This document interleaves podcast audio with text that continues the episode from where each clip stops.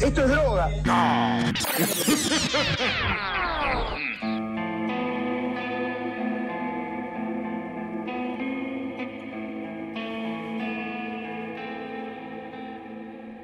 buenas, buenas a todos el oyente, bienvenidos a otra edición de Mambo Criminal, yo soy el Muni y conmigo como siempre los infraguables Santi Barril y Flor Cuncum. ¿Cómo están muchachos? Bien, bien, bien. Jamás me sentí tan infraguable como el día de hoy. Hoy estás particularmente infraguable, Santi, como un destello de infraguabilidad. Sí, pero es como decimos, ¿no? O sea, sé que capaz hay algunos oyentes que no entienden cómo es sentirse infraguable, pero una vez que lo hagan van a entenderlo cuando lo sientan. Claro, es como el amor, ¿no? Como que no hay dudas de si lo sentís. Si vos ya estás dudando de si lo sentís, es porque no lo sentís. Exactamente. Es porque no lo estás sintiendo. Claro. Y con la infraguabilidad pasa exactamente lo mismo. Sí, sí. No con la fraguabilidad, eso ya es otro tema. Claro, no, no, conceptos antagónicos, te diría. Ah, no, Sí, sí. sí, sí, sí, casi contrarios, ¿no? Casi que se, que se contraponen. Eh, bueno, estamos volviendo después de innumerables crisis que hemos pasado todos. Pasamos por eh, cobichamientos, guerrillas, Inundaciones. inundaciones, eh, rotura de todos los equipos de grabación, pérdidas de audio. Uh, esa fue tremenda. ¿Te acordás? Cuando pasó, fue tremenda. Parece como que fu- si fuese ayer. Sí. Sí.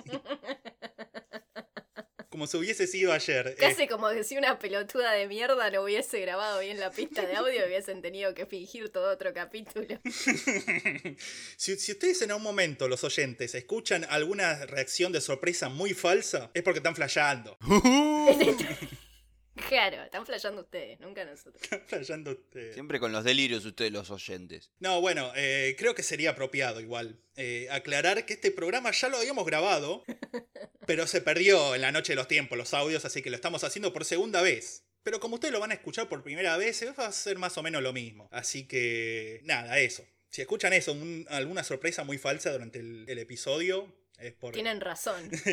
Eso sí. es porque todavía no pudimos pagar nuestras eh, clases de actuación. Claro, Eh, claro. Encima, yo ayer me había enterado de todo, de lo que había pasado. Encima las reacciones de Santi fueron geniales, tipo se había sorprendido genuinamente. Sí. Fue genial, había quedado genial. Y ahora voy a tener que hacer. ¡Oh! Es la primera vez que escucho esto. ¡Qué increíble! Así que bueno, oyente, no importa. Ustedes van a escucharlo igual, confío en ustedes. eh, sí, confiamos en ustedes. Pero bueno, nunca confíen en nosotros. Esa es la moraleja. Sí, sí, sí. La cuestión es que si no hubiesen pasado nada de estas cosas, este episodio tendría que haber salido más o menos para la Semana Santa. ¿Y por qué para la Semana Santa? Porque fue en la Semana Santa de 1996, hace exactamente 25 años, 25 años. no me la container. no era container. no me la Counter Strike. Haciéndonos los pendejos, eh, volumen 3. Buenardo. Fue hace 25 años exactamente que se dio el motín más largo y sangriento de la historia argentina. Estamos hablando del motín de Sierra Chica, recordado también como el motín de los Doce Apóstoles, Mm. el cual quedó en la memoria colectiva por los hechos de extrema violencia que se sucedieron durante esta semana, hechos que llegaron al punto de eh, el canibalismo, y entre otros muchos, pero bueno, se recordó más que nada por el canibalismo. ¿Canibalismo? me va a causar gracia la cabeza. Es impresionante. Cada vez que. Porque ayer hice y dije eso, canibalismo. No, no dije canibalismo. Yo creo que ya lo sabía de antes, pero había un montón de otras No, cosas. ayer habíamos empezado a delirar si se comían los conejos de Pascua. ¿no? Ah, sí. Porque eran apóstoles en Pascua. ¿Y Claro, por qué sí. que tienen que ver los huevos con la Pascua? Y, conejos. si se comían otros conejos. ¿Hay conejos en Medio Oriente? Igual me quedan un par de dudas que, dudas que puedo aclarar. Queda... Y duras también. Exactamente. ¿Hay, ¿Hay conejos en Medio Oriente? Hay conejos duros. Ponen huevos duros. No sé, Flor estuvo en Medio Oriente. Y te estoy informando. de Hay conejos duros que ponen huevos duros. Conejos duros que ponen huevos duros. Conejos faloperos que, que ponen huevos. Claro. Yo no sé si quiero ver. Huevos de, de falopa. No, ¿te imaginas los, los conejos que ya están todo el tiempo arriba y no se pueden parar de mover? Si estuvieran encima de falopa insoportables. Hay que matarlos a todos por insoportables. No, no podés, ¿no? ¿Cómo alcanzas un conejo de falopa, Monigretel? Claro, primero lo tenés que alcanzar para exterminarlo. Es un problema. Tomás falopa vos. siempre con excusas, vos siempre. No, es que me tengo que ir a cazar conejos. claro. Temporada de pato, temporada de conejos. Marley vive en temporada de conejos, digamos. Sí, sí, no, no, no, no, no. No me acusan de cosas que no existen enfrente de los oyentes, Está ¿ok? bien. Dije Marley, dije. Marley, pero si vos quisiste escuchar Mooney y te quisiste hacer cargo, bueno, Sí, la verdad creo que la droga te está alterando la percepción. sí. Cállense. Eh, Pero bueno, la mayoría de estos hechos eh, de violencia que ocurrieron durante el motín se dieron en mayor parte como consecuencia de toda una historia de resentimientos, venganzas y delaciones que había principalmente entre dos grupos de presos. Estamos hablando de la banda de los apóstoles por un lado y los arruina guachos por el otro. Y te- hay que aclarar que es arruina guachos, no gauchos. porque Era gaucho. Ruina guachos. No, pero gauchos queda buenísimo. No tiene sentido. Pero cuando había leído esta historia, dije, bueno, bueno, sí, todo mucho, mucha acción, todo buenísimo, pero ¿y qué tienen que ver los gauchos? la- ¿Cuándo entran los gauchos? Fue toda una historia que leyó pensando que eran gauchos. ¿Y cuándo vienen los gauchos? Sí, boludo. Imagínate la decepción. Claro. Bueno, esto es lo que hace el cierre de escuelas. No, mentira, pero. ¿Te das cuenta que inventás problemas y después te, te, te, te- te haces mambo por los problemas que te inventás vos? Pero también invento las soluciones. No, ¿Cuál fue la solución? no. No. ¿Cuál fue la solución? Ninguna, no tuviste ninguna solución. ¿Ves? Estás inventando que inventás soluciones ahora. Claro. Como esa vez que. Como esa vez que Santi se cagó a trompadas con un ruso. Sí. Casi lo echan de la facultad, ¿te acordás? Por supuesto, pero ahí no había soluciones, por ejemplo. Claro. ¿Cuál fue la Pero solución? todo angustia, dolor y, y Y- y- terror. Eh, bueno, te me había metido en un brete muy importante.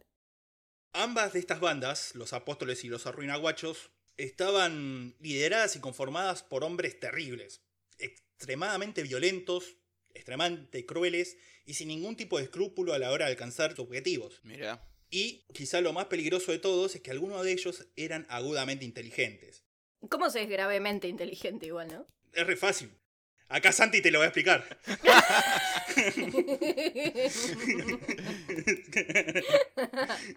es tan fácil que se lo voy a dejar a Santi. Soy una persona gravemente inteligente. ¡Uh! Ahí ya te das una idea más o menos. Pensalo. Excelente.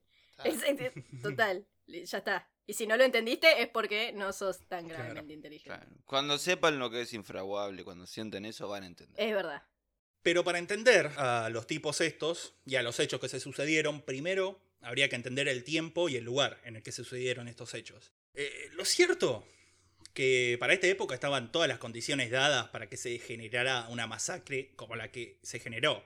Eh, para 1996, eh, el país estaba en el medio de uno de los peores procesos de descomposición social de su historia. Eh, estamos hablando, obviamente, de lo que se llaman los 90. Los 90. Bandana. Ah, no, Bandana era de los 2000. ¿Qué, qué estaba en los 90? Los Midachi. Claro, ¿cu- ¿cuáles eran? Los Midachi contra eh, los Lelutiers. Esa era la, la problemática. Hay, hay algo muy fundamental que marcó los 90 a nivel internacional y es un fenómeno llamado los Simpsons. Bueno. Creo sí. que, creo que eso, ayer teníamos una discusión también sobre que era mejor los 80 y los 90 y creo que los 90 con los Simpsons Ganaron. determinan, creo que por un hecho científico hasta diría, que es mejor los 90. Se acabó, ipso. Sí, somos la mejor generación, la última mejor generación. Todas las generaciones que vienen después de nosotros, eh, lo siento, pero no van a ser nunca tan geniales. Y todos los que vinieron antes que nosotros son todos unos viejos chotos. Pero viejos, chotos, geniales. Sí, sí, podría decirse. Eh, creo que hay una... Un 50, no sé si un 50, no, un, yo diría un 20-80. Sí, Está bien, está bien, me gustan esos números. ¿Cerramos ahí? ¿Cerramos con ese? sí.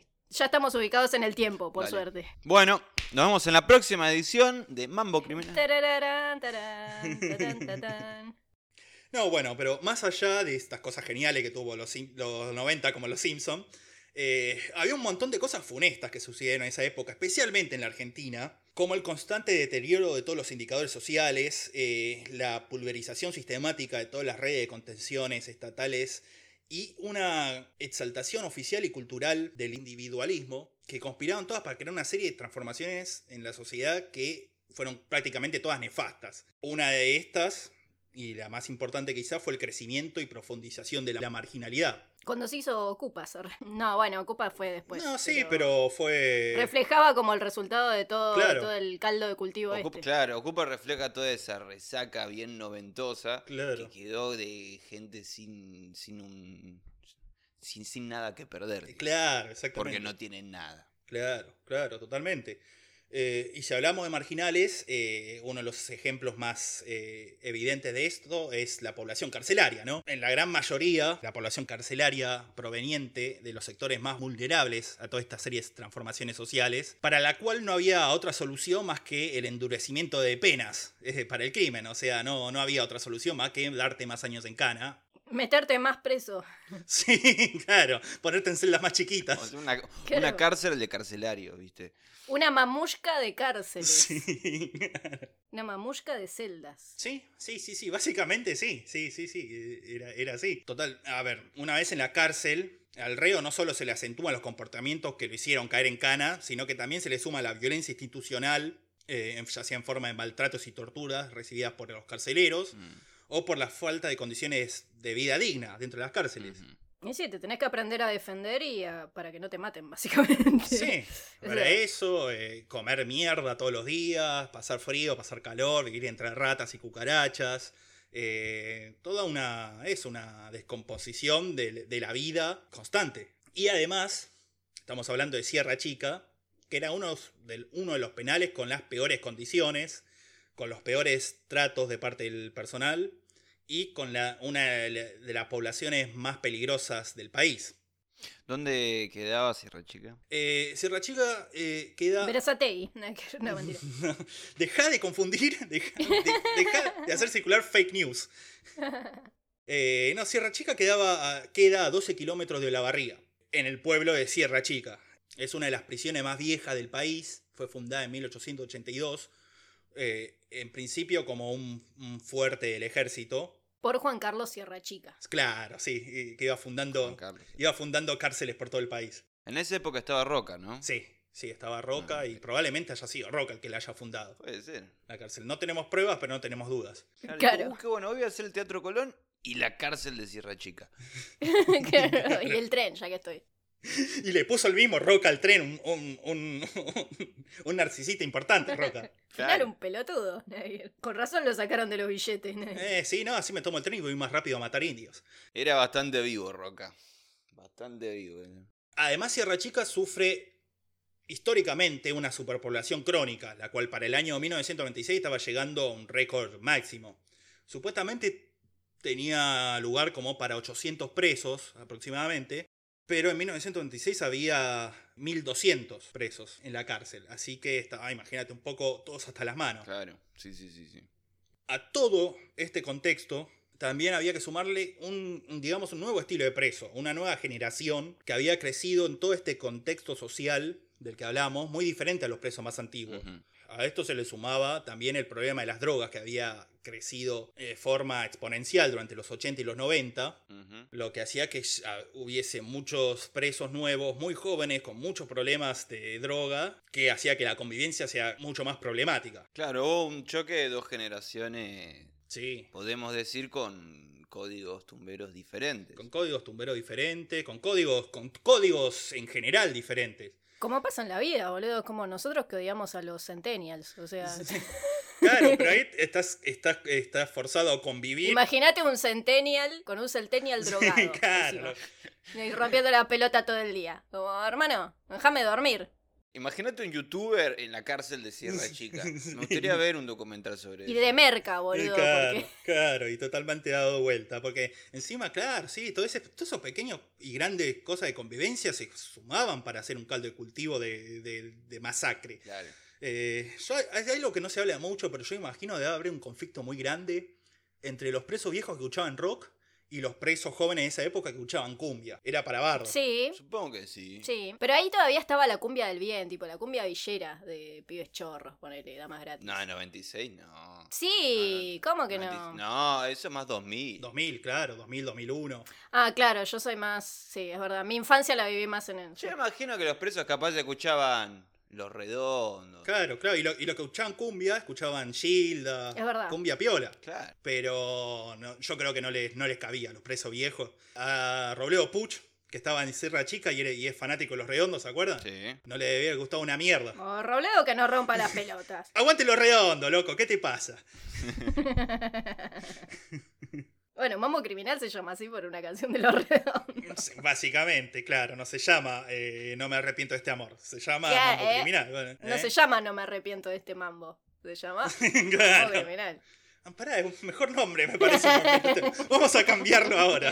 Aguante loco. Seguramente va a haber algún podcast que se llame Killer Psycho. Psycho Killer. eh, pa, pa, pa, pa. Ah, ahí está, muy bien. Como el Killer Psycho. Uh, qué original. Mamo Criminal, ese es un nombre que se la banca. Ese nombre sí se puede ver. Nombre de pueblo. Mueran los salvajes unitarios. sí, sí. Bueno, cancelados por los unitarios ahora. Eh, puta Me va a mandar una, una carta documento Sarmiento, ¿no? sí. Otra vez. Otra vez. Eh, la mayoría de los protagonistas de los hechos que vamos a repasar eh, en estos episodios eran tipos a medio camino entre, entre estas dos generaciones. No eran ni los tipos más grandes que estaban en, en NACA, Mm. ni los pendejos que estaban entrando. Eh, eran tipos de antecedentes pesados, versados en los viejos códigos, pero que también entendían a las nuevas generaciones y podían controlarlas y utilizarlas. Uno de estos hombres era Jorge Pelela Pedraza. Pelela. Pelela. Sí, Para sí. llegar al poder, eh, digo, ¿qué habrá hecho una persona que se llame Pelela? A pesar de llamarse Pelela y que lo respeten. Exacto, ¿entendés claro. lo jodido que habrá sido? Porque- Eso es a lo que me refiero. Pelela. Sí, sí, sí.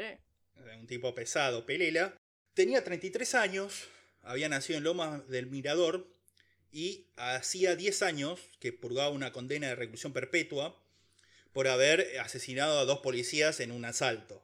Este, una Navidad, en la Navidad de 1986, el tipo estaba tranquilo en su casa descansando y caen los otros chabones de, su banda criminal. Los tipos eh, se especializaban en robar autos y venderlos al Paraguay.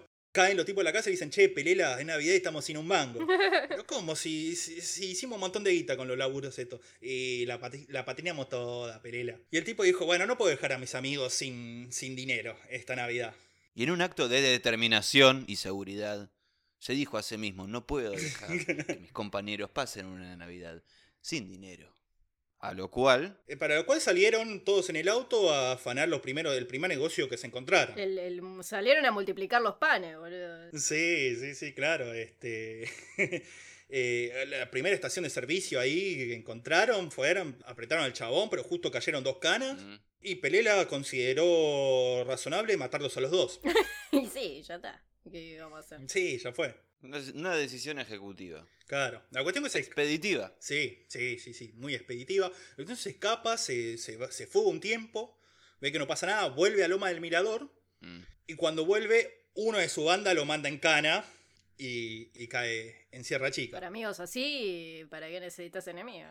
E- encima, Eh, encima que le fue a buscar el pan. Traidores. Lo manda en Traidores. cana. boludo. ¿Viste? La peor calaña. Toda una manga de traidores. ¿Ves? Ahí ya se estaban yendo a la mierda los códigos, ¿viste? Sí, sí, sí, evidentemente. Al final es bueno de la película, Pelela, loco. Ya lo estamos bancando. Lo cierto, igual que Pelela Pedraza tenía otro apodo en la cárcel, el cual era el karateca. Me encanta. Lo que es- ya te dan indicio de por qué era un preso tan respetado por su padre, ¿no? Karate Kid, pero pará. Eh, ¿Karate Kid eh, Daniel o Karate Kid Johnny? Eh, no sé, no vi Cobra Kai. No, no te podría Vayan decir. a ver Cobra Kai. Este momento. No. bueno. Pero después de escuchar este, no ahora. No sea boluda, no lo mandes a Es hacer la, otra claro, cosa. no, bueno, pero es la historia de Pelela Pedraza. Si lo ves de esa A manera. ver, oblígueme.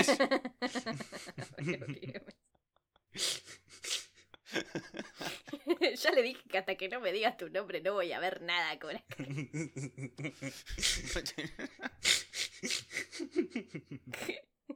Bueno, la cuestión es que sí, bueno, vamos a hacer spoiler de Cobra Kai porque la historia de este chabón es, es, es la del chabón de Cobra Kai.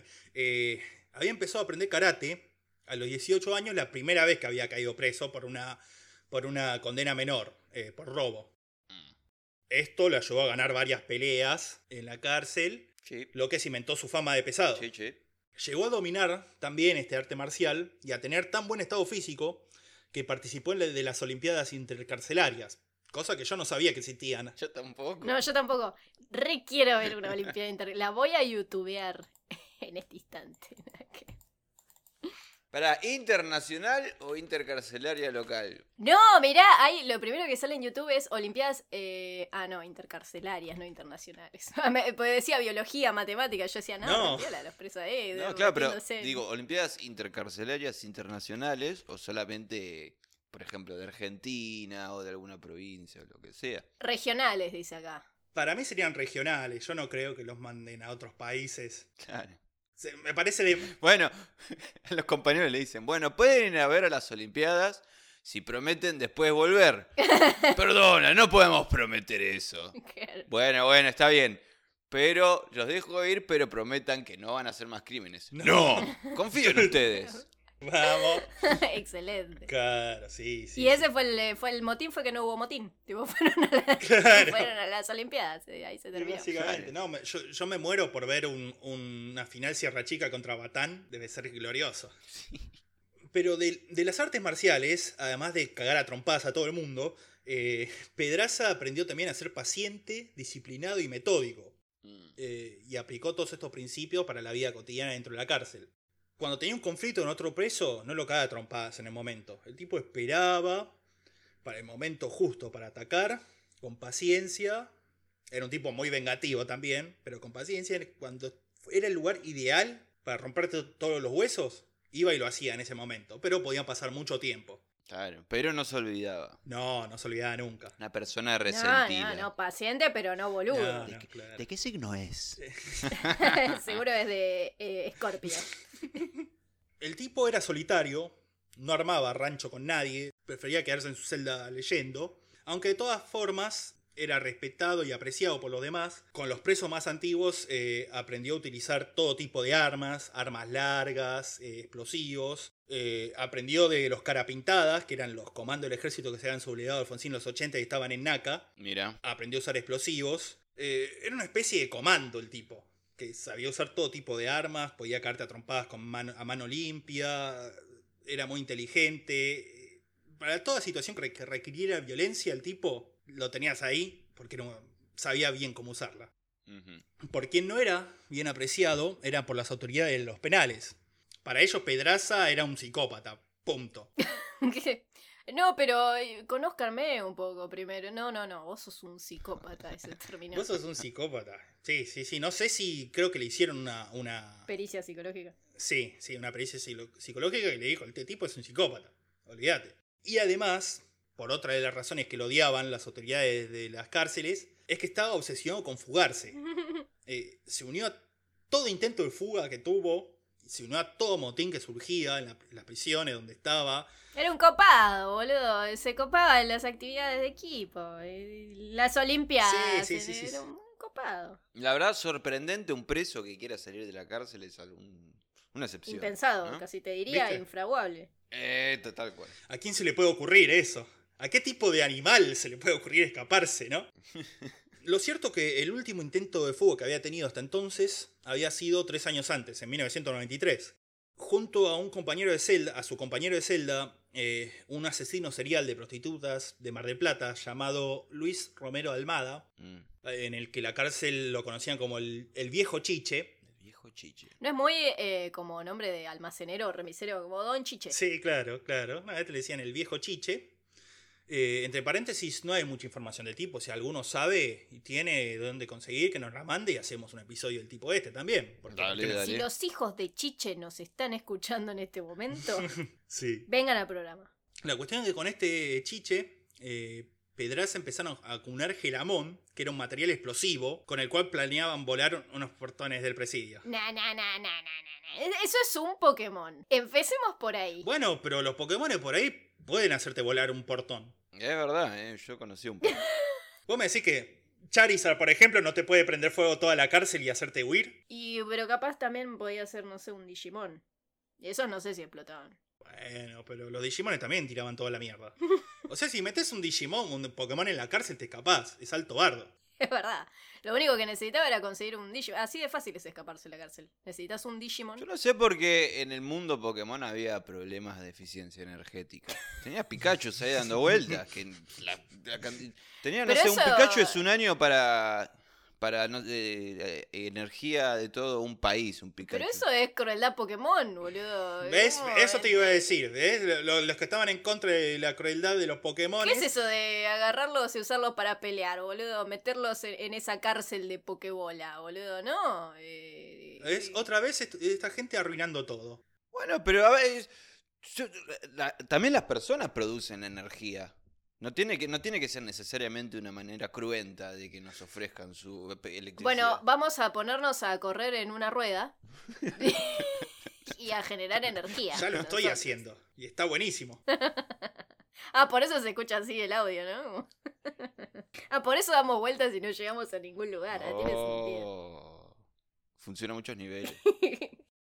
La cuestión es que Pedraza y el viejo Chiche estaban acumulando Pokémones para volar a la mierda un portón Mm. y escaparse, pero fueron delatados. No se, nunca se supo bien por qué y esto traería conflictos a futuro. Claramente por el equipo Rocket, boludo. O sea, ¿qué me estás diciendo? Bueno, sí, pero no quería spoilear. Eh,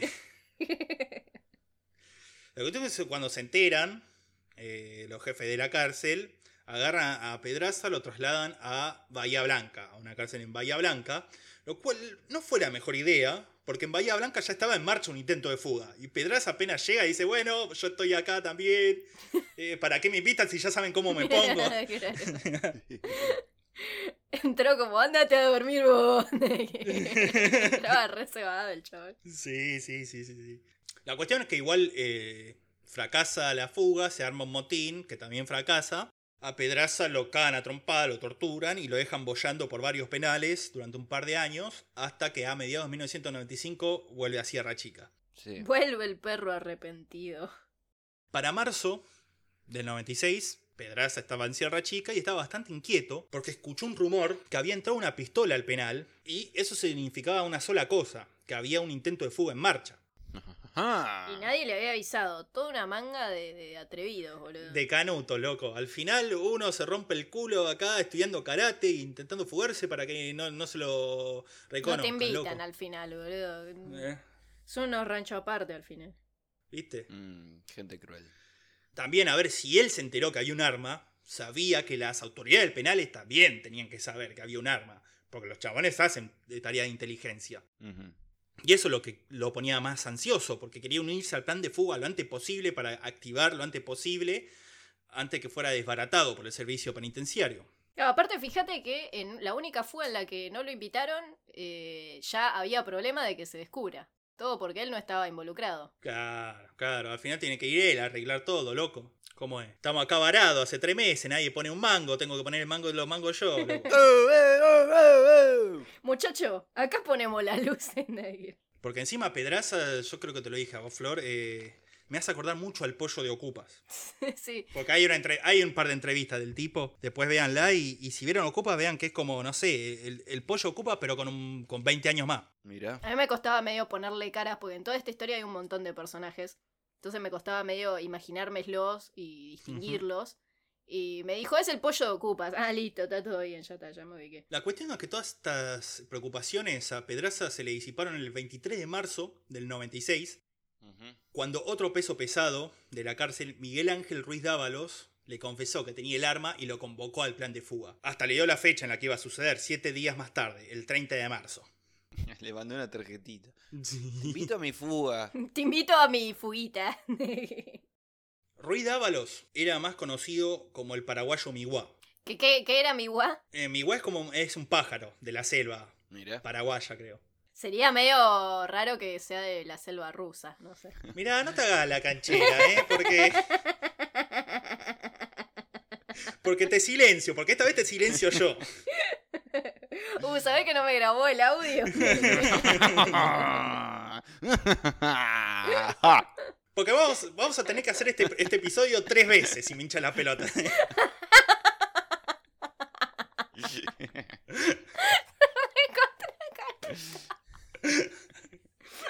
lo logré otra vez, hice enojar a Muni. Muni no se enoja nunca. No, el Muni es la persona que nunca lo había enojado en mi vida. Excepto cuando habla conmigo, ¿eh? se enoja muchísimo. Sí, sí, Ah. Ay, Dios.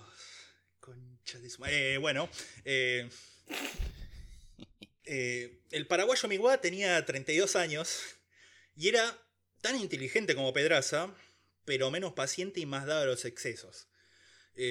Cosa que a veces anulaba, ¿viste? La inteligencia del tipo. Dicen que a veces se pasaba días enteros tomando pajarito, que es la bebida alcohólica artesanal que hacen los presos. ¿Tiene angostura? ¿Eh? ¿Tiene angostura? ¿Le ponen una gotita de angostura? ¿De qué? ¿Qué es eso, boludo? ¿Qué pasa? Como algo que le ponen a los tragos para darle amargor y que lo tienen en algunos bares, una cosa Se así. nota que solamente tomo vino y birra, ¿no?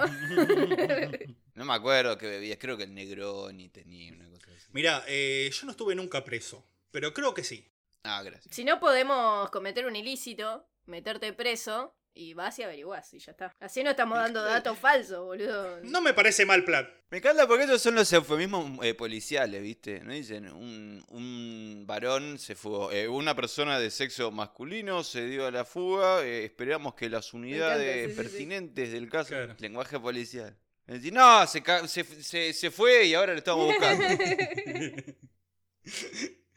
Como si fuese el uso de más palabras. eh, es más. Es como más inteligente. Como en la no máquina sé de escribir. Como tipeando un montón de palabras al pedo. Claro. Sí, no sé, sí, los lenguajes propios de cada profesión. Viste que hay todas profesiones que también tienen lenguajes propios. Que andás a ver para hacerse los cancheros, para hacerse los lapios. Sí, bueno, puede ser. Bueno, y cuando no había paj- pajarito con angostura, se la pasaba tomando pastillas, porque la droga no era tan difícil de conseguir en las cárceles. Y no sé si ahora también, pero no debe ser muy difícil. Eh, así que sí, estaba... Todo este tipo de cosas anulaba un poco la inteligencia que tenía el chabón. Era un tipo de, una, de un apetito muy voraz, que no podía controlar. Dicen que se fumaba a veces tres atados de cigarrillo por día. O sea, era un tipo que estaba muy arriba siempre, muy, muy, muy necesitado de saciar sus impulsos, ¿no? Sus ansias. Era un tipo que igual era de carácter amigable, era bajito además, era muy flaco, cosa que en- ocultaba su verdadera peligrosidad. Sí, boludo. No, no tenés que confiar en los petizos. Eso es así. Se sabe. Eh, lo decís por vos, ¿no? Bueno, eh, quien confíe en mí ya es como un problema de esa persona, podemos decir. claro. No es que no avise. El chabón era excelente eh, con la faca, podía vencer en a duelo a casi cualquiera, pero tampoco tenía ningún drama en matarte por la espalda. Te mata cinco veces antes de que toques Sí, el sí, suelo. sí, Sí. sí, sí, sí, más o menos así, era como el chiquito, viste, de la Yakuza ahí en los Simpsons, pero ese chiquito todavía no hizo nada. ¿De qué? De la Yakuza ahí de los Simpsons, viste. y bueno, Sí. ahí tenés, boludo. ¿Qué- ¿Cuántas pruebas más necesitas? Claro. El chabón, igual que la Yakuza, mirá, tenía varios tatuajes, el paraguayo Miwa. Eh, el preferido de él era uno del diablo que tenía en el muslo derecho. Ese tatuaje era un recuerdo de cuando a los 19 años se unió al templo de Satanás, una secta satánica de magia negra que practicaba entre otras cosas el vudú, el sacrificio de animales y orgías. ¿Todo a la vez? Era un lugar re divertido, boludo. Mal, mirá, yo, yo estoy... Ahora que me contacten, o sea, si escuchan esto, que me contacten, yo, yo estoy para las orgías. Siempre terminamos hablando de alguna secta acá. No sé por qué, boludo. No sé Eh, qué. algo nos está queriendo decir el destino. Que nos unamos una secta, quizás. Y todo lo sectario. Todo lo sectario y no me sale la palabra. Fraguable. ¿Cómo llama? ¿Cómo? Justo estaba tomando agua. Fraguable es la palabra que estás buscando. Bueno, todo lo sectario y. ¿Cómo se llama lo que es como que está es más paranormal? Místico. O... Lo paranormal. No. Bueno, está muy relacionado con todo lo que es el cri- lo criminal. Sí, sí, sí, sí, sí, tienen, tienen, ahí están eh, coincidentes. O ahora voy a pensar en. Busca, googleala. La googlearía si supiese Eh. cuál es. Me sale eclesiástico, pero no es Para eclesiástico. psicológico. Por ejemplo, López Rega era una persona muy. Esotérica. Esotérico está. Ahora sí podemos continuar. Yo sabía que si ponía el ejemplo de Ló- López Rega, vos me ibas a entender. ¿Qué? Sí, sí, sí. ¿Y por qué, boludo? Increíble, increíble. No, no, no, no. ¿Cómo se nota que te conozco más de la mitad de mi vida? Ay, bueno. Sí, sí, López Rega seguro también hacía vudú, sacrificios de animales y orgías. Y tenía, digamos, licencia para ser criminal. En un punto. Ya vamos a hacer un episodio de López Rega. Sí, seguro. ¿Sabés cómo da para hacer eso? Da, da en serio. Sí, sí, sí, sí, sí. Bueno, estaba en esta, en esta secta, el templo de Satanás, el paraguayo Miwa. eh, dicen que decía que un rito muy común era juntarse varios miembros a la medianoche en un campo para invocar a Satanás. Mm. La invocación supuestamente era la siguiente. Por el poder de la magia negra liberal, yo te invoco, Lucifer, Luzbel, Satanás, Belcebú. Liberal. Era, era libertarios además de satánico. Libertad. Y bueno, es un poco todo medio lo mismo, digamos. todo. Libertario.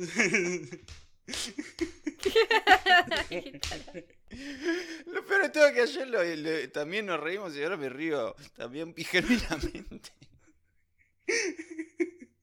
¿Te imaginas? Haces eso e invocas a Milei. Hola. Te aparece Milei ahí. Hola.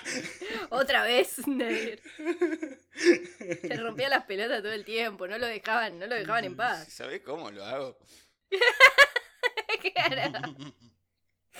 Dicen que la tarea principal del paraguayo en esta secta era buscar nuevos acólitos, preferentemente a la salida de las iglesias católicas, porque siempre a las sectas satánicas le gusta este, tienen un morbo de corromper a, a cristianos, ¿no? Y sí. Dicen que el argumento más fuerte para convencer a la gente que se uniera eran las orgías. Y es- era el punto más fuerte, digamos. Y sí, mirá, nosotros dijimos eso y ya, ya nos estamos ofreciendo para que nos capten. Ya nos dio un poco de curiosidad. Sí, sí, sí, sí, sí. Ahora, eh, Ruy Dávalos eh, abandonó la secta una madrugada que se despertó en su casa y vio una figura gigante y negra a la que no podía verle la cara que lo felicitaba por todo lo que estaba haciendo por la secta. Seguro esto fue un episodio de parálisis del sueño. Como hablamos, creo, el episodio anterior hablamos un poco de eso. Seguro le pasó algo así y el chabón flashó. Elijo creer. Elijo I creer. want to believe. Quiero creer que era mi ley. Era mi ley. Era mi ley ahí diciéndole, Sí. che, muy buen laburo, ¿eh? Muy Estoy bueno. muy contento por lo que haces por la causa de la libertad. La cuestión es que parece que dejó la secta y se puso una discoteca de rock, el chabón. No se sabe mucho más que esto. Porque eh, las dos cosas van muy de la mano. sí. El rock y Satán. Y más bien, yo imagino, ponía Black Sabbath todo el tiempo. Aguante, yo reiría a esa discoteca. O un disco de Shield al revés. Yo iría a cualquier discoteca de rock hoy por hoy. No existen. Hay Sí. A ver. posta. Y no, claro, no. Es que el, el rock ya no es la música, digamos, principal. No, ya no, es lo que era, ya no es lo que era. No, no, no es ya la música mainstream. La música popular de. más popular de todas. Pero, viejitos, si aquí están las mejores bandas. No, eh, son, son temas muy largos. Ah, sí. Son temas muy largos para hoy. Muy, muy- ya tienen un estribo. Es como. ¿Qué "Eh, está eh, pasando, eh? eh, eh, eh". ¿Por qué cambió la melodía acá? Claro. Claro, ¿qué es una tercera nota? ¿Qué? No, tremendo. Ah, qué viejos somos. Sí, eso, eso iba a decir otra episodio de nosotros siendo unos viejos chotos, ¿no? Pero eh, la pasión más grande del paraguayo Miwa, más allá de Satanás y el rock, era el choreo. Eh, en febrero de 1985 entró a una casa a robar Mm. y terminó tiroteándose con el dueño. Eh, fueron los dos, terminaron los dos internados en el mismo hospital. Y a mí me gusta pensar que la misma habitación uno al lado del otro. Sí, sí. Diciendo, eh, te hice mierda, eh. Y yo, eh, ya, yo te hice Ah, mierda, eh, vos, eh. eh. ¡Eh! ¿Cómo corriste, puto? ¿Eh? ¿Y qué pasó? Eh, no, la cuestión ganó el paraguayo porque el dueño de la casa murió. Eh, Terrorist win. y a Ruiz Dávalo le dieron 15 años de, de prisión. Bueno, le Mm. cabió por Gil. Sí, sí. Igual 15 años que se interrumpieron por 6 meses en 1994, cuando después de varios intentos eh, se escapó de la cárcel de Varadero.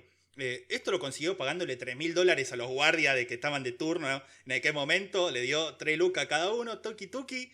Le dijeron, le abrieron la puerta y dijeron, bueno señor. Abríguese, por favor. Claro. Claro. Sí, sí, sí, sí, sí. Sea libre nomás a contribuir con la sociedad. Tan simple como eso era. Sí, Nada de. No sé cómo se llamaba. di- Guardimón. ¿Cómo se el, el explosivo? El eh, Exploramón. el, el gelamón. No, este tenía, este tenía guita. Entonces, Ah, Como Batman, que su superpoder es la guita. sí, básicamente.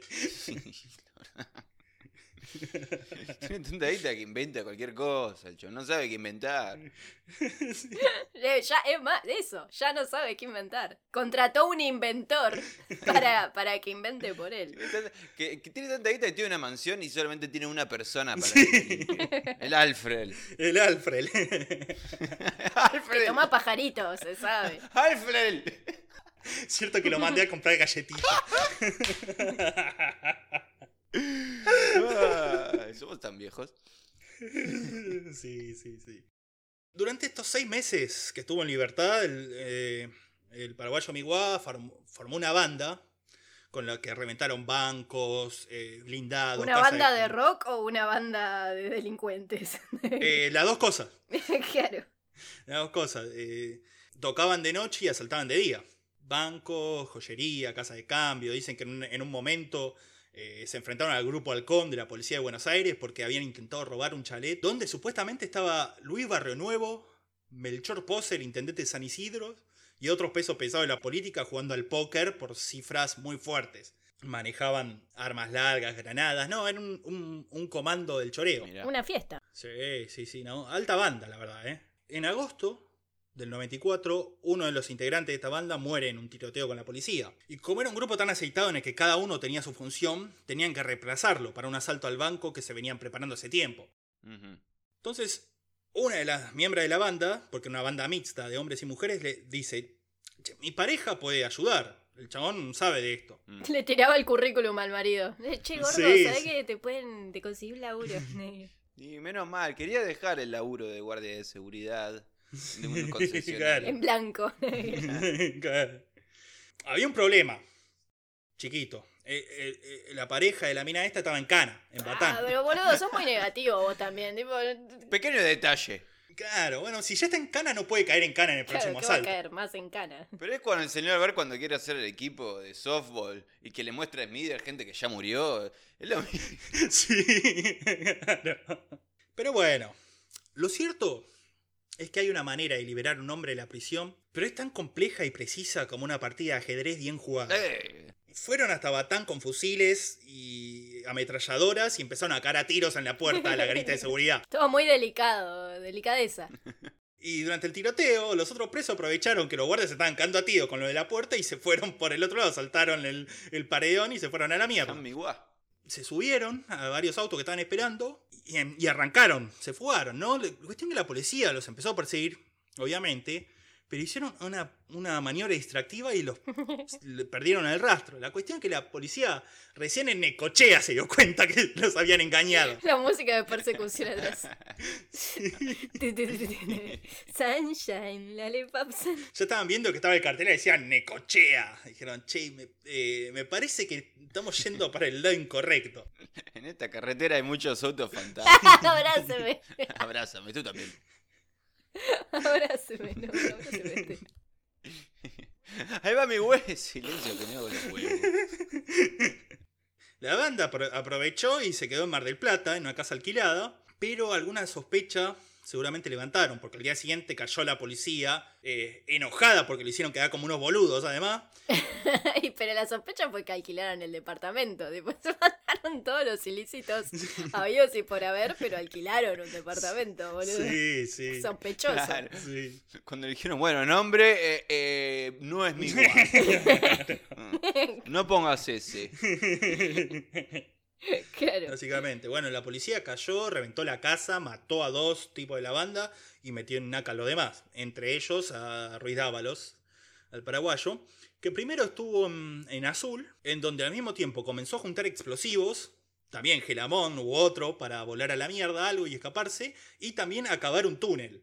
Este, de una forma u otra iba a escaparse, pero lo descubrieron y lo mandaron a Sierra Chica. Debido a, a lo que hizo en Batán, que liberó a otro preso, se ganó una fama de pistolero y de pesado y de respeto muy grande entre los otros presos. Era San Martín, boludo. Sí, más o menos. Sí, sí, sí, era un, era un héroe, un prócer entre los presos. Enseguida se hizo jefe de un rancho en el pabellón donde estaba en Sierra Chica, en donde además era apreciado por los conocimientos legales que tenía el tipo, porque asesoraba a otros presos, eh, cuyas situaciones judiciales estaban por definirse todavía. Se dice que él mismo escribía sus propios pedidos de apelaciones y otros documentos legales. O sea que además con eso sabía bastante. Fue acá en Sierra Chica, en este contexto de ser un preso pesado y respetado, que le llegó el arma que estaba dando vueltas en la cárcel. Eh, era una Ballester Rigaud de calibre 45, un arma muy vieja esta. Re sabemos cuál es. Sí, sí, somos fanáticos de las armas acá. Sí, sí, sí, sí.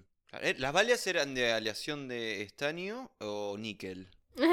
Eh, de los segundos, de xilófono. Xilófono. Saxomófono. Se le habían pasado la, pistola por la ventana de la celda, no pudo ver quién era. Pasó uno y dijo, che, tomá. Pum, y le dio el chumbo. Y obvio que confió en ese desconocido encapuchado. Gracias, eh, noble desconocido. Lo cierto es que la pistola quemaba, porque obviamente el servicio penitenciario ya sabía que existía, que había un arma adentro. Entonces dijo, bueno, vamos a hacerle una fuga lo más rápido posible. Por eso el plan no fue, digamos, el, el plan mejor pensado del mundo, pero era lo que se podía hacer, improvisar con el, con, con el poco tiempo que tenían. En este momento en que se acerca, se acerca a Pedraza y lo une al plan. Y es en este momento, aunque no lo sabían, que, que nació la banda de los Doce Apóstoles, cuando se juntaron el paraguayo Miguá y Pelela Pedraza. Es eso, boludo. Acá tiene que ir de vuelta la, la misa criolla.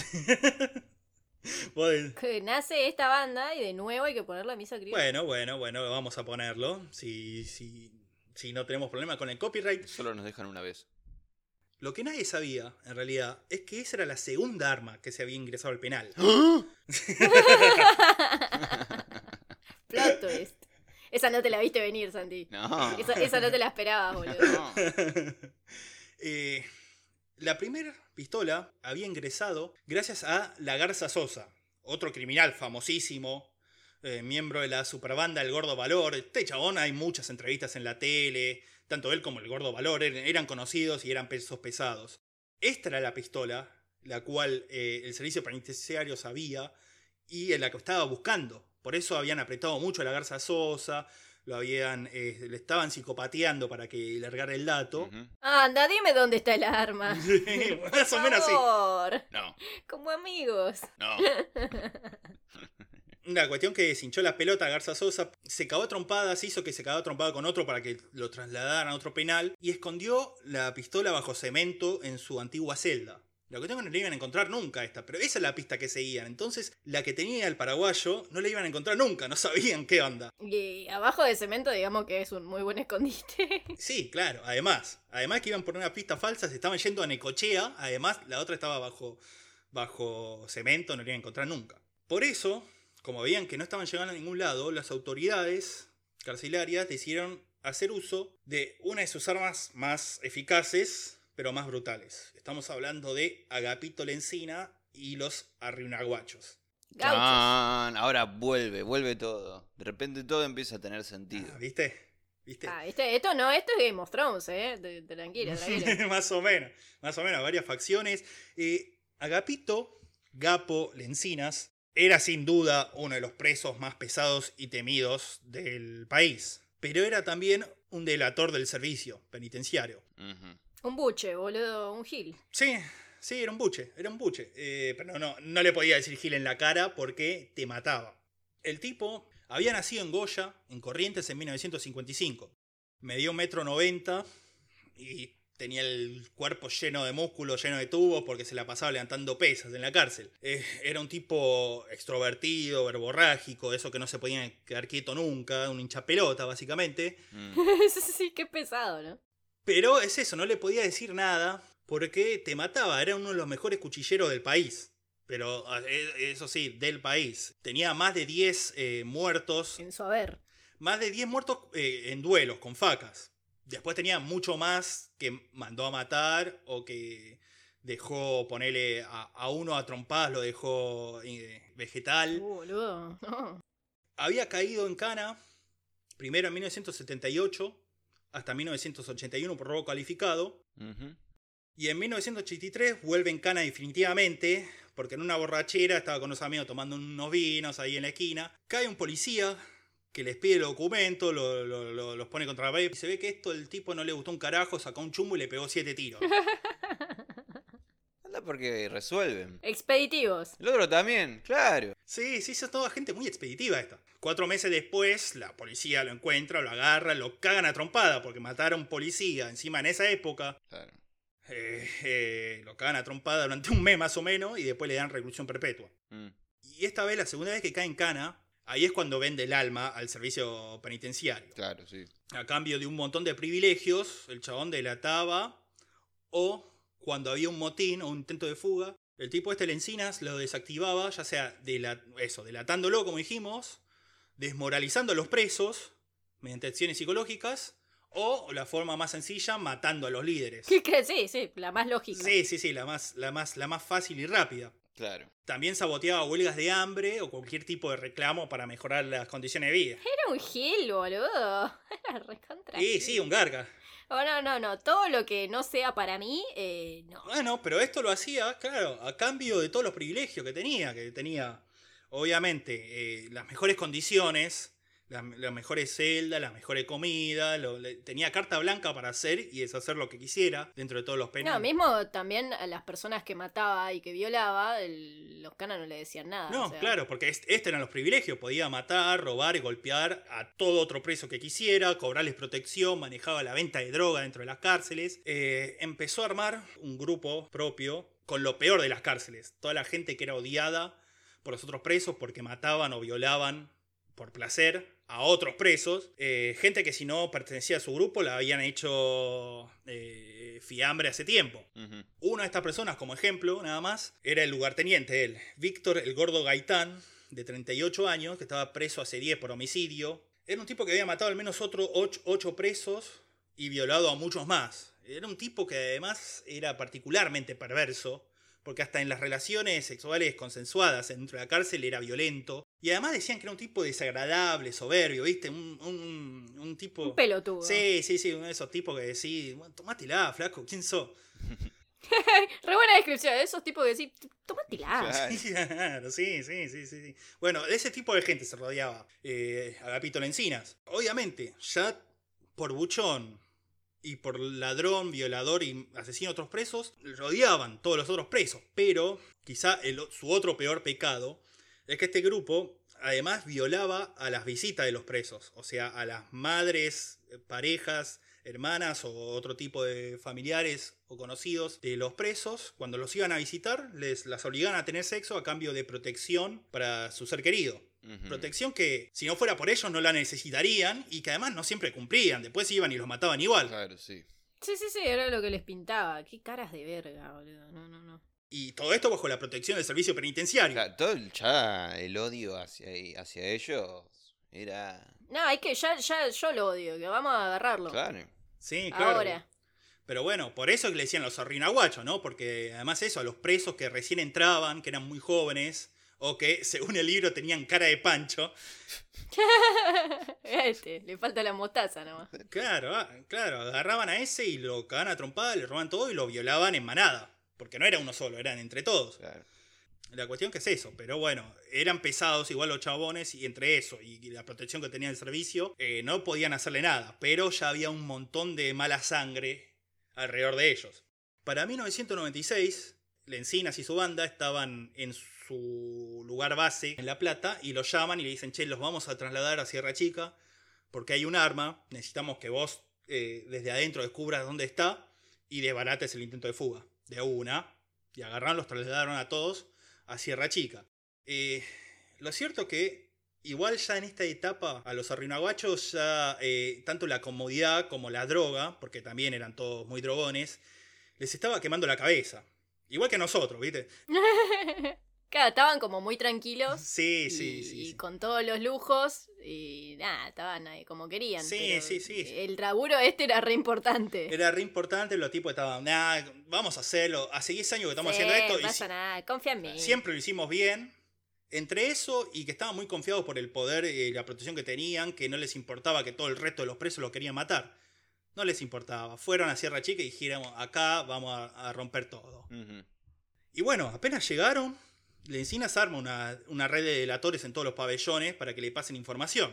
Pero acá es donde eh, la viveza de Pedraza y el paraguayo Miguá sa- sale a relucir, porque el, para- el paraguayo Miguá le, le infiltra un delator propio que le pasa información falsa. Sabiendo que esta información falsa también iba a ir al servicio penitenciario, Claro. a los jefes de inteligencia del servicio penitenciario. Entonces le empiezan a mandar información falsa. Muy astuto. Muy astuto, señor paraguayo.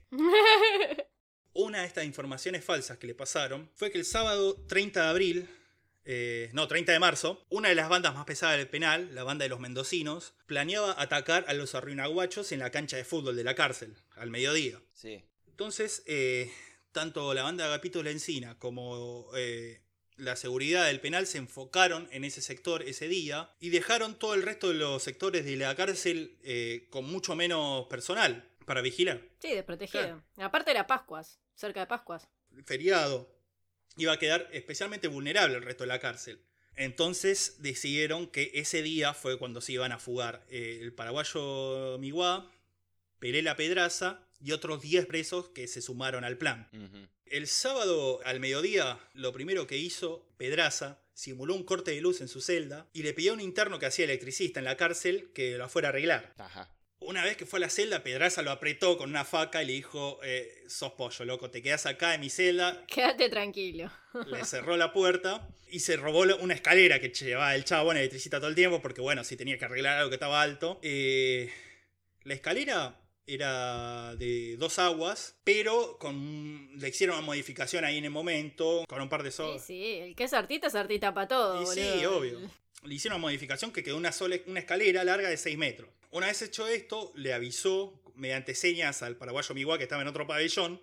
El paraguayo Mi- Miguá activó eh, mediante un engaño que iba a ir a hablar por teléfono, apretó al guardia, le quitó la llave, liberó el pabellón, fue al, liberaron también el pabellón de Pedraza, salieron todos y salieron al patio de la cárcel con la escalera. Ahora, el plan no era muy sólido, digamos. era, era como esa escalera. Era como la escalera. Consistía que iban a ir los 12 corriendo por el patio mientras nadie estaba mirando hasta el paredón. Una vez en el paredón iban a poner la escalera. Pedraza, que era el que mejor estado físico tenía, le iba a subir. Y eh, al final de la escalera, porque la escalera medía 6 metros, pero el paredón 8 metros. Pedraza iba a saltar lo que, lo que faltaba del, del paredón. Saltar desde la Sí, escalera. Sí, de la punta de la O escalera. sea, iba a saltar, ponerle dos metros, una Sí, cosa así. sí, sí, sí. Dos metros agarrar Desde una escalera. desde una escalera. Ah,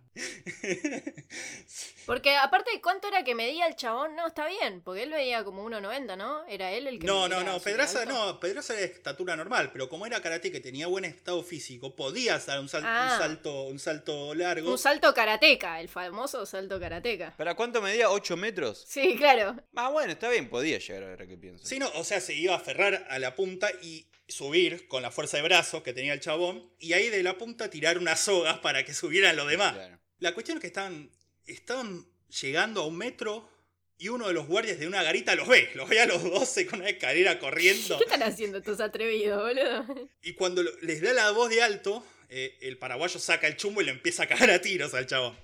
Y el tipo se tiene que tirar en el piso y no, y no tiene buena visión para dispararle. Entonces está ahí el, el paraguayo con el arma apuntándolo y diciendo quédate quieto mientras los, los otros ponían la escalera y subía Pedraza. Sí. La cuestión es que los tiros, el sonido de los tiros alertó a otro guardia en otra garita que estaba más lejos, se dio vuelta, miró lo que estaba pasando y este sí empezó a disparar. La cuestión es que cuando las balas empezaron a caer cada vez más cerca, los presos que estaban sosteniendo abajo la escalera se asustaron y empezaron a subir de a varios la escalera. Es el síndrome de los tres chiflados, Sí, boludo. sí, sí, Larry Curly Moe ahí subiendo la escalera mientras Pedraza estaba recién en la punta y, y preparando el salto. Haciéndose piquete de ojos. Sí. Tremendo.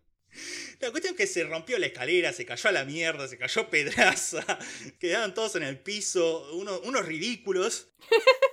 Aparte de que se asustaban, me muero. Y, y en este momento al paraguayo Miguel le pegan tres tiros en, la pierna. El chabón no pudo aceptar que se había cagado todo y, y siguió tirando tiros. ¿Qué, ¿Qué le disparan la concha de su madre? Yo me voy a ir de acá, con la escalera rota, todo. La cuestión es que eh, otro de los apóstoles, Chiquito Acevedo, lo agarra, lo, lo levanta en brazos y se lo lleva junto a los demás que se escondieron en la panadería de la cárcel que estaba ahí cerca, a resguardo de los tiros. Sí.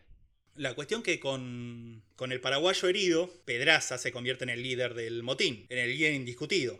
Qué paja, boludo. Tener que. Ahora me tengo que cargar porque esto- todos estos son Sí, unos sí. pelotudos inútiles. Se asustan por un par de tiros, boludo. Ahora te tenés que hacer cargo vos. La cuestión que Pedraza, la primera orden que da es que vayan a avisar a todos los presos que estaban en la cancha. A todo esto, todo el resto de los presos estaban en la, ca- en la cancha de fútbol esperando que se cagaran a trompadas a los otros. Claro, sí. Estaban comiendo pochoclo la Sí, cancha. sí, sí, sí, porque la, la cárcel es grande, son como nueve hectáreas más o menos. Entonces, eh, podía pasar que no se enteren. Claro, sí, sí, sí. La cuestión que sí, fue uno de los apóstoles a correr a la cancha y dijeron, se armó el motín, loco, vamos a romper todo. Porque si no se pudieron fugar, vamos a romper todo, obviamente.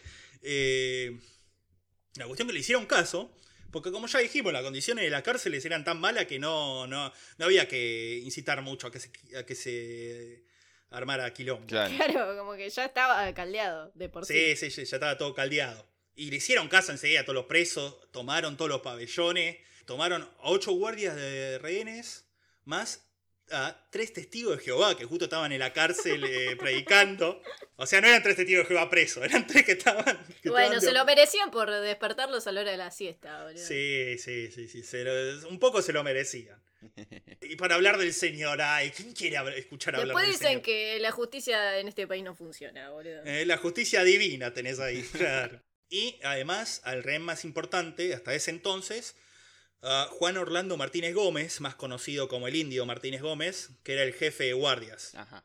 Eh, igual a este, al indio, eh, lo trataron correctamente porque siempre el chabón había tratado correctamente a los presos. Ahora, había un par de guardias que los que tomaron de rehenes, que no, que eran, viste, eran bastante soretes con el trato Sí. normal a los presos y a eso los verduguearon un poquito. Mm, Pero hasta ahí nomás porque no podían hacerle nada, porque eran importantes los rehenes. claro. Pero bueno, aprovechamos para verduguearlos un poquito porque... Un poquito, boludo. Sí, ¿Qué, sí, ¿Qué es eso que tenés ahí, eh? Chincho poroto. Para buscarle las cosquillas. Las cosquillas.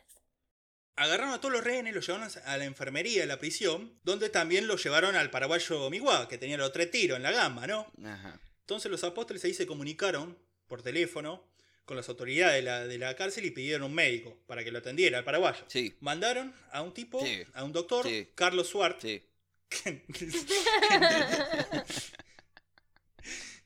que entró a la prisión sin custodia a pedido de los apóstoles. Pelotudo. Y sí, boludo. ¿En qué cabeza cabe que eso va a salir bien? Che, anda a una cárcel a ver a un preso en una cárcel que hay un motín y está tomada solo. Yo, claro, ¿cómo Sí, no? sí, sí. Y sin custodia, ¿eh? Pero mirá que va sin custodia. Claro. Búscame hacia Necochea, soquetes. Para, para el, el juramento hipocrático te obliga. Recuerda su juramento hipotético. claro. Claro, hay, hay herido, lo tenés que ir a tratar, loco, ¿qué onda? Está bien. Bueno, la cuestión es que lo trató al paraguayo, no había herida de gravedad, dijo, le dio un par de medicamentos para el dolor y le dijo, no son heridas tan graves, se van a curar solas casi. Deja llorar, boludo. dijo. Claro. Deja llorar. Ibuprofeno y una curita. Básicamente eso, lo atendió, se dio vuelta para irse y ahí lo tenía enfrente a Pedraza, que lo agarró del hombro y le dijo, Mi buen amigo. Quédese un ratito más, señor. Venga que le invite un café. Claro, por favor. acá caíste con gente buena. Claro. y quedó como rehén más, el médico. Ya empezaba a hacerse tarde y empezó a descontrolarse el penal. Imagínate todos los presos sueltos por ahí, escabeando, porque hicieron pajarito, obviamente, tenían pajarito, todas las patillas que ya tenían, empezaron a darse con de todo. Empezaron a romper la celda de castigo, las llamadas buzones, que sí, eran celdas, como decíamos, te ponían en una celda más Claro. chiquita, una cárcel más chiquita, sí, era eso. Intentaron saquear la cocina, pero los apóstoles los pararon, porque dijeron, loco, se van a llevar toda la comida el primer día, no sabemos cuándo te íbamos a matar ahí, los El truco chabones. es dar pequeños bocados. Así. Me mata que ya era tanto el bardo que, que ellos mismos tenían que controlar. Que no sí, sé, sí, mal. sí, sí. Pero el límite era la comida. Ojo. El límite de la comida, obvio, claro, bueno. claro, claro. Además, los apóstoles tenían que llevarse la mejor comida, obvio. También, una de las cosas más graves fue que entraron en la sala donde están todas las fichas antecedentes, todos los presos. Sí. Porque había muchos presos que, que, por ejemplo, habían entrado en, en prisión por violar, pero ahí adentro dicen, no, entré por robo, entré por esto, por lo otro. Pero ahí con- vieron la, la, la ficha antecedente y dijeron, ah, mirá este. Este no es lo que dice ser y, y le iban y lo buscaban. Claro. Este es un violín. Este es un violín y empezaron a haber violaciones y palizas masivas. Eh, también intentaron muchos presos eh, atacar el pabellón de homosexuales para violarlos a todos también.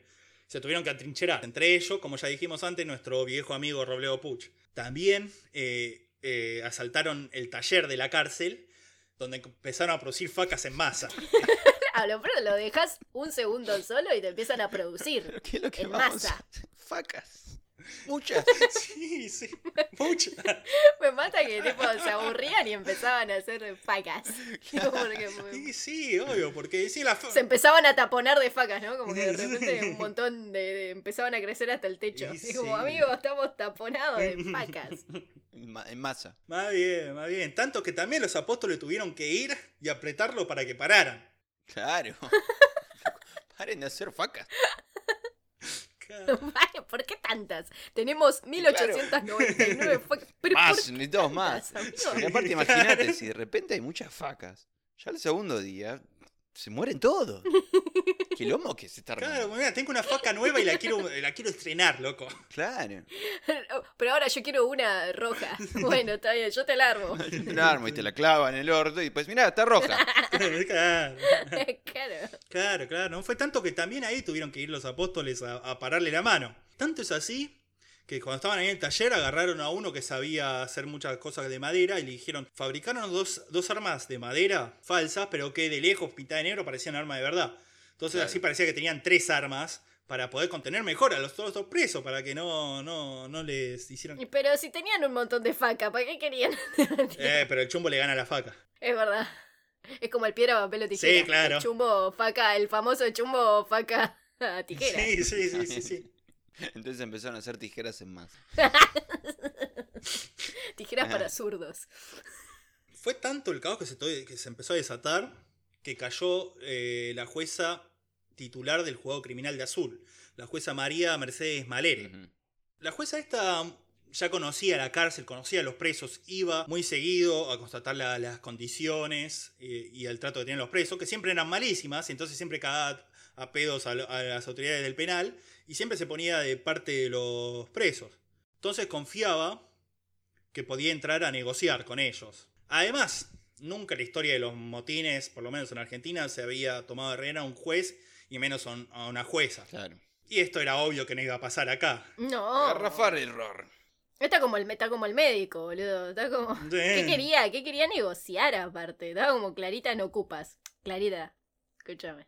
Además, en las últimas comunicaciones, los apóstoles parecían estar indicando que estaban dispuestos a negociar y que terminar el motín. Claro. Excepto uno de ellos, eh, Marcelo Brandán Juárez, también conocido como Popó, del cual vamos a hablar más en el, siguiente, en el siguiente episodio, pero con este basta decir que en una de las negociaciones sacó el chumbo y le quiso pegar un tiro al jefe del penal. O sea, ese estaba sacadísimo. Mm. Que ese es el que generalmente se dice que fue el líder del motín. Sí, Pero no. pero, pero no. Acá no, en Mambo Criminal les contamos la posta. No, no, no, no. Eh, no fue el líder. Eh, adelantándonos un poco, podemos decir que en realidad fue el que usaron con Pedraza y el paraguayo Miguá como pantalla, como líder para afuera, para que después todas las cosas que le puedan caer eh, como consecuencia penales le cayeran a él. Chivo expiatorio. Claro, Sí, muy sí. Sí, sí, sí, un chivo expiatorio.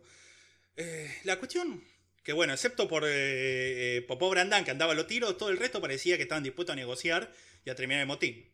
Entonces, la jueza entró confiada junto a su secretario, Héctor Torrent. Mm. La dejaron entrar por primera vez, donde Pedraza le dijo que estaban preparando un petitorio para entregarle y después, y después iban a entregar el penal. La jueza le dio los- dos horas y se fue.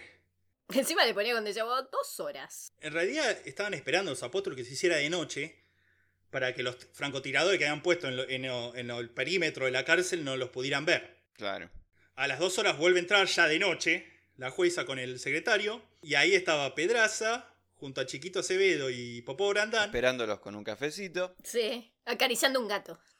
hasta que en un momento Popó Brandán al que le daban el chumbo siempre a pesar de que era un loco de mierda agarra, la encañó en la jueza y dice pues no me hiciera Eh, y se lo llevan adentro con todos los otros los otros rehenes. Claro. sí. Así que en medio del descontrol total, casi total del penal y la ruptura de todos los códigos carcelarios, se terminaba el primer día del motín. Eso solo fue el primer día, boludo. Sí, sí, sí. Quedaban seis días más, los cuales verían algunos de los hechos más salvajes y violentos de la historia criminal argentina. Sí, sí, sí. Eh, no, no, no. Esto va a ser en el siguiente episodio. Mirá, yo te digo una cosita.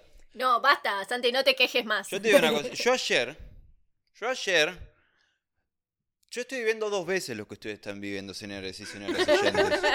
Porque yo ya no sabía que iba a dividirse en dos este episodio. Sí. Es cuando ya llega la parte más jugosa, con los detalles más escarbosos, que es lo que uno quiere escuchar. De repente, no, para el próximo. Y yo no voy a escuchar nada, yo voy a tener que esperar exactamente igual que ustedes, señores y señoras Dos oyentes. veces. Esto es un acto criminal, lo que acaban de hacer ustedes. Y me lo hicieron dos veces. Y bueno, el programa se llama Mambo Criminal, un poco cumple lo que promete. ¡Justicia! ¡Justicia, señor Que se policía! vayan todos. A mí me prometieron un tanque de 20 litros, de mil litros, que me lo había dejado mi ex esposo antes de morir. Era un santo. ¡Sin vergüenzas! Mira, esto, esto es- esto es como el día de la marmota, ¿no? Otra vez. Y mañana va a pasar de vuelta porque no me está grabando nada. No. No, no, no, no, no. No, no, Si, lo tengo, si lo tengo que grabar por tercera vez, voy y busco a Popó. y bueno, pues si quieren saber cómo sigue, eh, se van a tener que suscribir. Esto es así. Sí, sí, sí. sí. Sí, bueno, independientemente de todo eso, la verdad que es muy interesante la historia. Eh, cada personaje es un personaje, neto. Vos uno, uno se lo imagina, tiene sus particularidades, está el oscuro que no habla con nadie, que está ahí solo y es eh, un comando de no sé qué mierda, después está el otro que es un loco de la faca, el, El enano. el bueno, el malo, el felo. claro. Sí, sí, sí, sí, no, no, es que teníamos que hacer toda inte- esta introducción para, para eso, para poner en, En contexto. en contexto todos los jugadores que estaban en, en la cancha. Claro. Y además nos iban a quedar ahora seis días más de motín con una serie de, de asesinatos y brutalidades que son muy buenos para hablar, pero no podíamos hacerlo todos juntos. Así que bueno. Porque si no iba a durar tres horas esto. Nos queda, imaginen que nos queda seis días más de, de- de motín. Es- quédense con esa esperanza. Vamos a dividirlo por días, ¿no? Día uno. No, Como el resplandor. No, no terminamos más. Es peor que la, el especial de, de Zona Norte, boludo, que nos tomó tres meses. Oh, la trilogía. Nos tomó tres meses para hacer tres episodios, boludo, imagínate. Así que sí, boludo, imagínate, eh, ya pasamos la crisis, bueno, por eso, queremos decir, esperemos que más o menos dentro de dos semanas esté el segundo episodio, a menos que nos agarre de vuelta la crisis de la inundación, el COVID, la guerrilla, la Fuego. rotura de todo. Fuego, terremoto. Hippies. Sí. Pero no, yo creo que en esta semana nos pasó todo lo que nos podía pasar en un año, así que eh, vamos a estar a tiempo. Estamos cubiertos. Sí, sí, sí, sí, sí. sí. Eh, despreocúpense. Bueno. Así que, bueno, eh, yo no tengo más nada que agregar. No sé si ustedes quieren agregar algo más sobre la historia o sobre eh, la vida. no sé, la vida misma. No quiero sé. agradecer a la gente que escucha y que manda Siempre. mensajes cada vez más hermosos. Sí, sí, sí.